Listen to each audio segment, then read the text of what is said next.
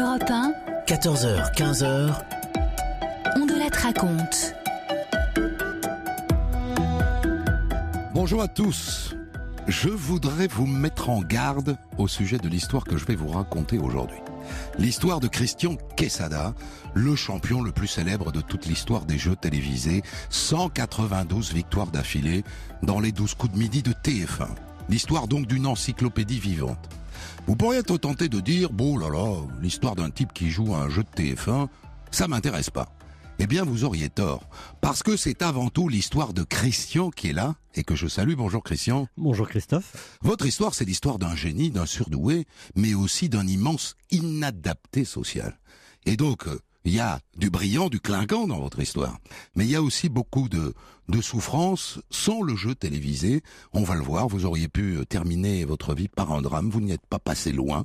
La drogue, l'alcool, la rue, vous avez connu tout ça. Vous racontez tout dans un livre sorti en 2017 aux éditions euh, Les Arènes, qui s'appelle Le Maître de Midi. Et c'est évidemment sur ce livre que euh, je me suis basé pour ce récit absolument incroyable. Une histoire que j'ai écrite avec Simon Veil, réalisation de l'excellente Céline Lebras. 14h, 15h, on de la raconte sur Europe Venez avec moi. Je vous emmène en 1973 dans la classe de cours moyen 2 de l'école primaire Noyer Doré à Antony, dans les Hauts-de-Seine. Venez avec moi pour voir le phénomène. Vous le voyez là? 9 ans. Un singe savant. Quesada. Cite-moi cinq villes de Suède. Stockholm, Göteborg, Malmö, Uppsala et Festeros. Et tout ça avec l'accent suédois, s'il vous plaît. C'est tout, Christian Bah, vous avez dit cinq villes, monsieur. Euh, mais sinon, il y a aussi Örebro, Linköping, Helsingborg, Jönköping et Njörköping. Incroyable. Un homme de 9 ans qui vous sort des trucs pareils et qui, à part ça, sait dire bonjour ça va dans presque toutes les langues de la planète. Il est comme ça depuis le cours préparatoire. Chaque leçon, chaque poésie, chaque mot prononcé par l'instituteur trouve sa place dans mon cerveau. Je retiens absolument tout sans la moindre difficulté. Du coup, on lui fait sauter la classe de CE2. Et depuis chaque année, Christian est consacré meilleur élève de son école primaire. Ça Je suis encore premier de la classe. Tiens, voilà l'occasion de vous présenter sa famille. Des pieds noirs d'origine espagnole, rapatriés d'Oran, en Algérie. Ils débarquent en 62 à Antony, dans les Hauts-de-Seine. Le père bosse à la RATP et la mère, bah c'est un peu Marthe Villalonga, vous voyez, avec l'accent mi couscous mi paella. Ils sont quatre garçons, Marc, Roger, Patrick et Christian, le petit dernier. Et depuis tout petit, 5 ans, 6 ans, il retient tout ce qui se passe. À 5 ans, par exemple, il assiste au premier pas de l'homme sur la Lune, en direct à la télé. Il demande à son frère. Dis Marc, c'est quel jour aujourd'hui et c'est quelle heure? Nous sommes le 21 juillet 1969. Hein il est 3h56 du matin. Eh ben c'est enregistré. Définitivement enregistré. Du coup, les grands frères passent leur temps à lui faire des quiz. En conséquence de quoi, il connaît la vie et le parcours des 300 joueurs du championnat de France de football. Et il peut réciter dans l'ordre la liste de tous les vainqueurs du Tour de France. Et maintenant, il s'est mis à apprendre le Larousse par cœur. Il commence gentiment par la lettre U, 450 mots, seul mot. Il enchaîne avec la lettre G, 1976 mots. Et puis carrément la lettre A, 4992 mots. Depuis que j'ai découvert le plaisir de mémoriser toute la journée, je joue dans ma tête avec des centaines d'informations que j'emmagasine. Ma mémoire est toujours en mouvement, active presque 24 heures sur 24.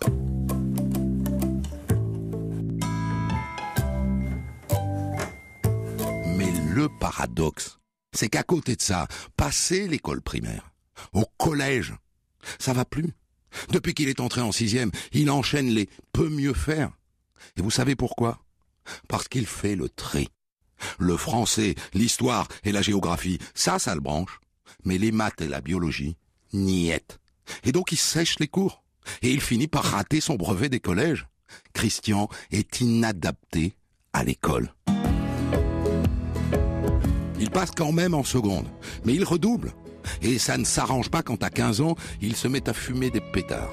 Et avec ça, un loup, mamma mia, des cheveux longs, des mitaines en laine, un grand manteau noir, un billet de 1 dollar en boucle d'oreille et des poupées Barbie agrafées à sa chemise.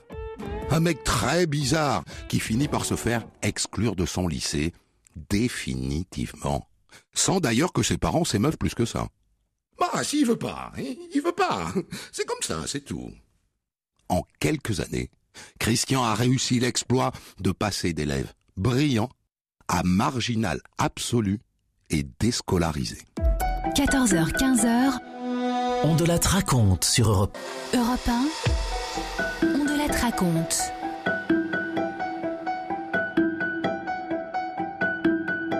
Je vous raconte aujourd'hui l'histoire du plus grand champion de tous les temps des jeux télévisés, Christian Quesada. Dans le jeu Les 12 coups de midi de Jean-Luc Reichmann sur TF1, il est resté à l'antenne pendant plus de 6 mois. 193 émissions, raflant au total plus de 800 000 euros de gains. Il sera là, tout à l'heure. Il raconte son histoire dans un livre qui paraît aux éditions Les Arènes, Le Maître de Midi. L'histoire d'un gamin surdoué qui, dès l'école primaire, apprend par cœur le dictionnaire Larousse, lettre par lettre, mais qui, arrivé au lycée, se retrouve totalement inadapté au système scolaire et qui finit par se faire virer définitivement. Et maintenant qu'il ne va plus au lycée, Christian passe toutes ses journées enfermé dans son cagibi, à muscler sa mémoire comme un athlète de haut niveau, mais en pyjama il ne s'habille plus, il ne se lave plus. Le cagibi était un passage nécessaire après l'école où l'on m'a traité d'abord comme un singe savant, puis comme un neuneu. J'avais besoin de cette phase d'isolement pour me reconstruire. Et sa reconstruction ne passe pas par l'école, elle passe par le jeu. Christian se met à participer à des tournois d'échecs, puis à des tournois de Scrabble. Et tous les soirs, avec sa mère, il se colle devant l'émission des chiffres et des lettres sur Antenne 2. C'est leur petit rituel à tous les deux. Ils s'installent bien au fond du canapé. Et c'est parti.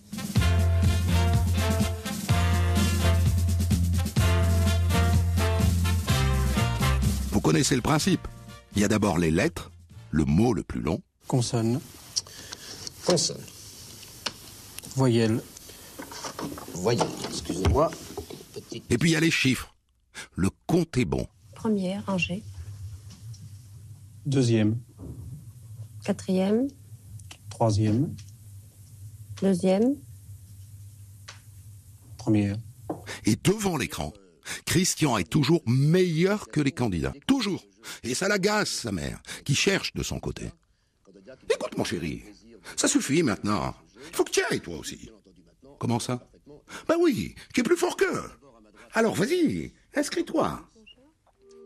Seulement voilà, au même moment son grand frère Marc, qui a toujours été son point de repère, se met à dérailler. Il tombe dans la maladie mentale, psychose paranoïde. Ça n'était plus qu'une ombre qui longe les murs, suivie d'une carcasse dégingandée, vêtue d'un pyjama en lambeaux, avec des croûtes sur le visage et sur les bras. Un zombie.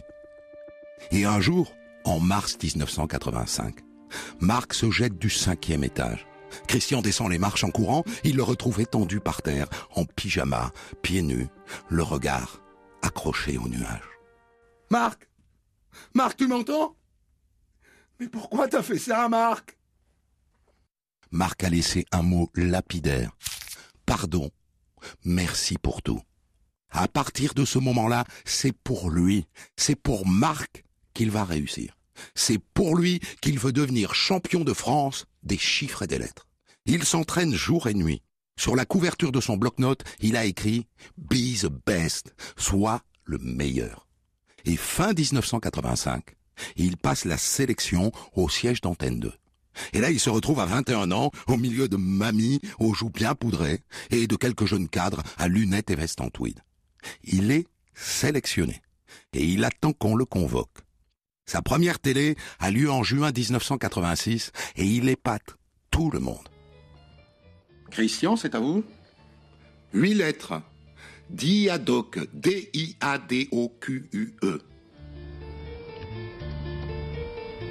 Christian, c'est à vous? Oui, cette lettre, Jabloire. J-A-B-L-O-I-R-E. Christian, c'est à vous? En cette lettre, Duramen. C'est la partie centrale d'un tronc d'arbre. D-U-R-A-M-E-N.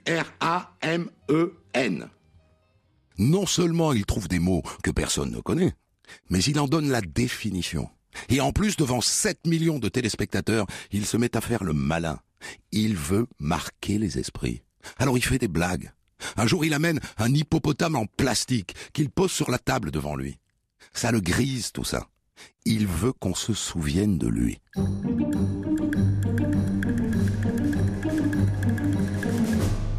Là-dessus arrive le service militaire, en Allemagne, à Speyer, en Rhénanie-Palatinat.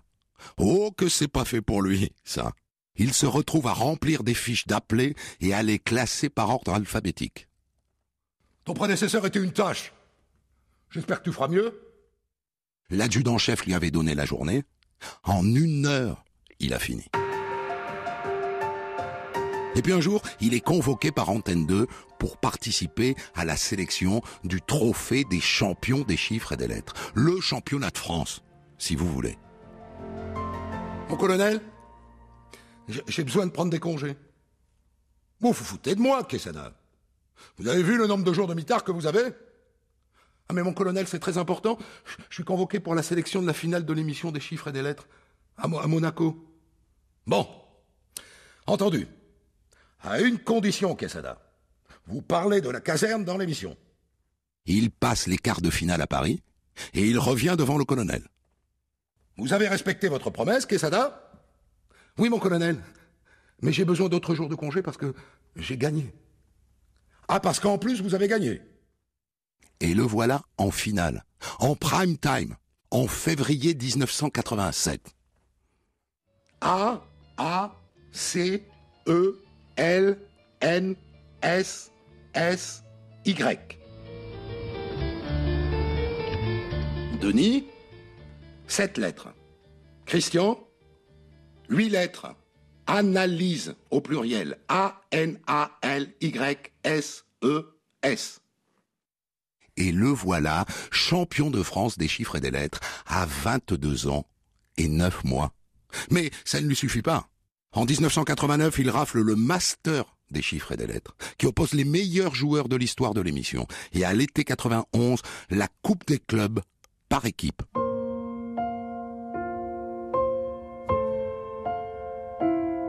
Et voilà. Maintenant, on le reconnaît dans la rue. Et les filles se pendent à son cou. Le jeu lui a rapporté de l'argent. C'est la vie facile. Et quand il vient à manquer, eh bien, il participe au jeu télévisé Motus. 25 000 francs. Et à que le meilleur gagne. 20 000 francs, plus les cadeaux. Et il décroche un job d'animateur de soirée-jeu à la ludothèque et dans une maison de quartier d'Antony. 7 400 francs par mois en CDI. Il serait peut-être temps de quitter le nid maternel Non, Christian? Europe 1, On de la raconte. Europe 1. On de la raconte. Je vous raconte aujourd'hui l'histoire du plus grand champion de tous les temps des jeux télévisés, Christian Quesada. Dans le jeu Les 12 coups de midi de Jean-Luc Reichmann sur TF1, il est resté à l'antenne pendant plus de 6 mois. 193 émissions, raflant au total plus de 800 000 euros de gains. Il sera là tout à l'heure. Et il raconte son histoire dans un livre qui paraît aux éditions Les Arènes, Le Maître de Midi. À l'école primaire, Christian est un surdoué qui apprend par cœur le dictionnaire Larousse. Mais arrivé au lycée, il se retrouve totalement inadapté au système scolaire et il se fait virer, définitivement. Et à partir de là, il concentre toute son énergie sur les jeux télévisés. Et il devient à 22 ans champion de France de l'émission Les chiffres et les lettres. Christian a maintenant 27 ans. Il serait peut-être temps de quitter le nid familial, non? La mairie d'Antony lui alloue un petit studio de 30 mètres carrés qu'il équipe, euh, eh bien avec les cadeaux, euh, les cadeaux que lui ont rapportés les jeux télévisés et qu'il entreposait chez ses parents. Un four, des télévisions, chaîne IFI avec chargeur 200 CD. Il a déjà tout ça. Et à partir de ce moment-là, il devient un collectionneur compulsif. Par exemple, il collectionne des cartes téléphoniques, des télécartes. C'est la grande mode à l'époque. Il en achète, tenez-vous bien, 120 000. Un gouffre financier. Et puis un jour, il s'abonne au Minitel. Au début pour suivre les résultats des compétitions, et puis assez vite, il devient accro au Minitel Rose. Et un jour, il s'en colle pour 22 000 francs de facture en deux mois. Il a passé 5 heures par jour en moyenne connecté à son Minitel. Et puis dans son studio, il se met à faire la fête.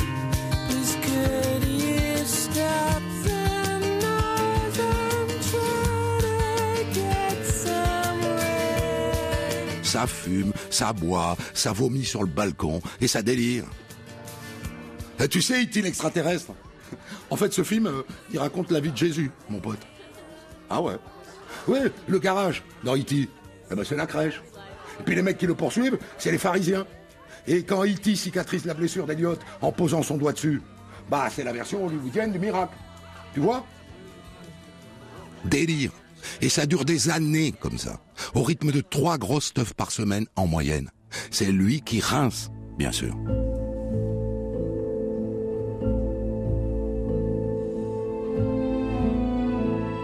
Et puis il rencontre à la FNAC, un jour, au rayon des disques, une jeune fille un peu paumée.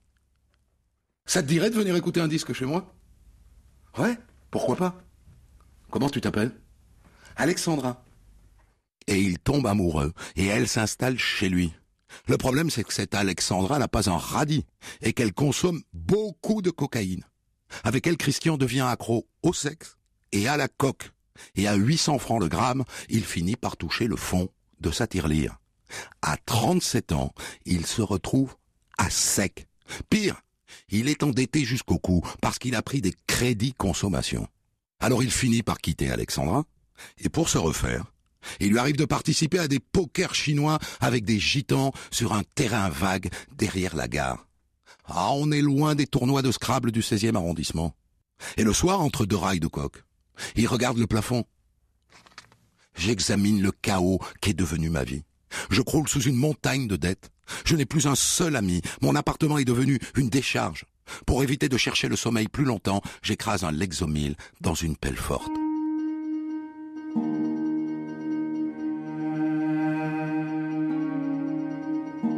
Et il finit par ne plus aller travailler. Et on lui coupe l'eau, puis l'électricité. Pour se chauffer, il fait brûler des boîtes à pizza au milieu du salon. Et comme on lui a coupé l'eau et que les toilettes sont inutilisables, il pisse dans des bouteilles qu'il aligne contre le mur. Et un jour à ce petit jeu, il se fait expulser de son studio. Et il se retrouve à la rue avec deux sacs. Il ne veut évidemment pas en parler à ses parents et donc il échoue dans un nid à clodo derrière la station Esso d'Antony sur un matelas plein de puces et de pisse. La chute est vertigineuse.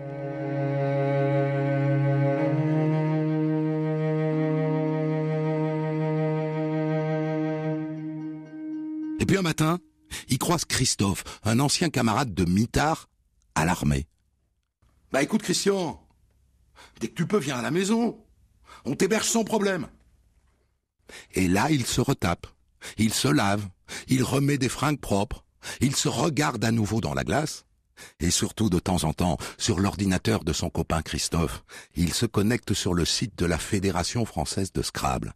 Et là, il hume le parfum qu'il connaît bien, celui de la compétition. Il regarde les tirages et il commence à dépoussiérer son cerveau. Je sais qu'il faut que j'y regoute, qu'il n'y a qu'avec ça que je me sens vivre. Et puis Christian finit par retourner chez ses parents. Il leur raconte tout. Mais pourquoi tu as rien dit, mon fils? On aurait pu t'aider. Et à 39 ans, il retrouve sa chambre d'ado. Et là, je vais aller un peu vite, cette étape chez ses parents dure trois ans. Trois ans, parsemés de quelques tournois des chiffres et des lettres, Christian devient champion de Royan en 2003. Trois ans à avaler des fiches Wikipédia sur Internet comme il avait avalé des pages du Larousse. Trois ans pendant lesquels il devient aussi accro à un nouveau jeu sur Internet, Jarnac. Il y passe des heures et il a 41 ans. Mais tu te rends compte le nombre d'heures que tu passes sur ton écran? Mais tu vas devenir fou, mon fils. Et puis en 2006, dans un tournoi régional des chiffres et des lettres, il rencontre Émilie. Je vous la fais courte, il se marie, Il s'installe à Manosque dans le sud. Ils ont deux enfants, Clément en 2009 et Robin en 2010. Et ils divorcent après quatre ans de mariage. Et Christian, devenu quinquagénaire, se retrouve chez sa mère. Il vit du RSA. Son père est mort il y a trois ans, sa mère a un cancer, et c'est elle qui, juste avant de mourir, à l'âge de 86 ans, lui glisse une idée qui va changer sa vie. Christian, faut que tu ailles à la télé pour faire les douze coups de midi. C'est un jeu pour toi, ça. Tu sais tout. Tu vas tout gagner. Hein, mon petit nounou? Mon dictionnaire. Fais ça pour moi. Il n'a pas joué à un jeu télévisé depuis 23 ans exactement. Alors il la regarde, cette émission sur TF1, et il voit un, bandeau qui défile. Sélection des 12 coups de midi à Marseille. Il note le numéro de téléphone et il s'inscrit pour rendre hommage à sa maman. 14h-15h, on de la raconte sur Europe 1. Europe 1, On de la raconte.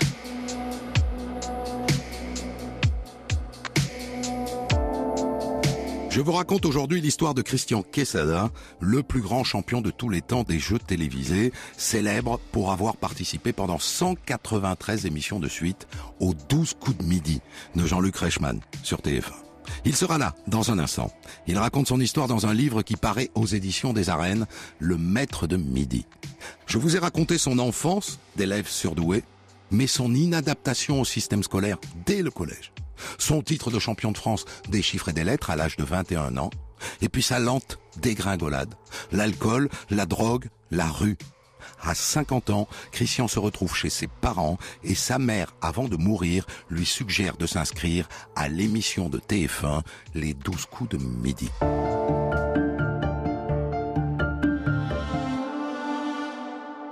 Et donc, il passe le casting. Allô, monsieur Quesada? Oui, bonjour, c'est la production des 12 coups de midi. Vous avez été sélectionné. Félicitations. Par contre, il va falloir attendre un peu, peut-être un an, hein, avant les premiers enregistrements. On vous rappellera.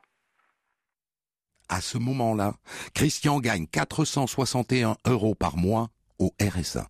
Il ne mange qu'une fois par jour. Il pèse 60 kilos. Il vit à Hauteville, dans l'Ain, pour être proche de ses enfants qui vivent là-bas avec leur mère. C'est ça qui le fait tenir. Et un an plus tard, on l'appelle pour l'enregistrement des douze coups de midi à Paris. Mais il n'a même pas de quoi se payer un billet train, et pas un radis pour acheter les huit tenues différentes dont il a besoin pour se changer entre chaque émission. C'est son frère Roger et son ex-femme qui lui donnent un coup de pouce. Il s'achète huit t-shirts de couleurs différentes à 2,50 euros pièces. Et le jour dit, il est à 9h30 au studio de la Plaine Saint-Denis, avec au doigt la bague de sa mère. Aujourd'hui, c'est sa vie qu'il joue.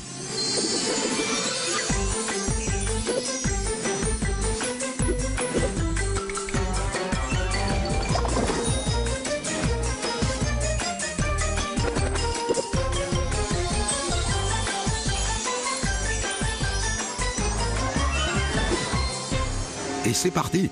Et il fait son show, comme il sait le faire. Première question. La ville d'Istanbul est située uniquement en Europe, vrai ou faux? Faux. Elle est partagée entre le continent européen et le continent asiatique.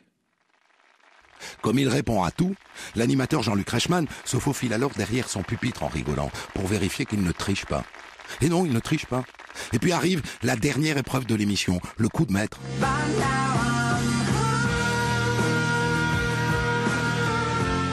Et il empoche 5000 euros, 10 mois de son RSA. Alors il embrasse l'alliance de sa mère. Cette première victoire, c'est pour elle.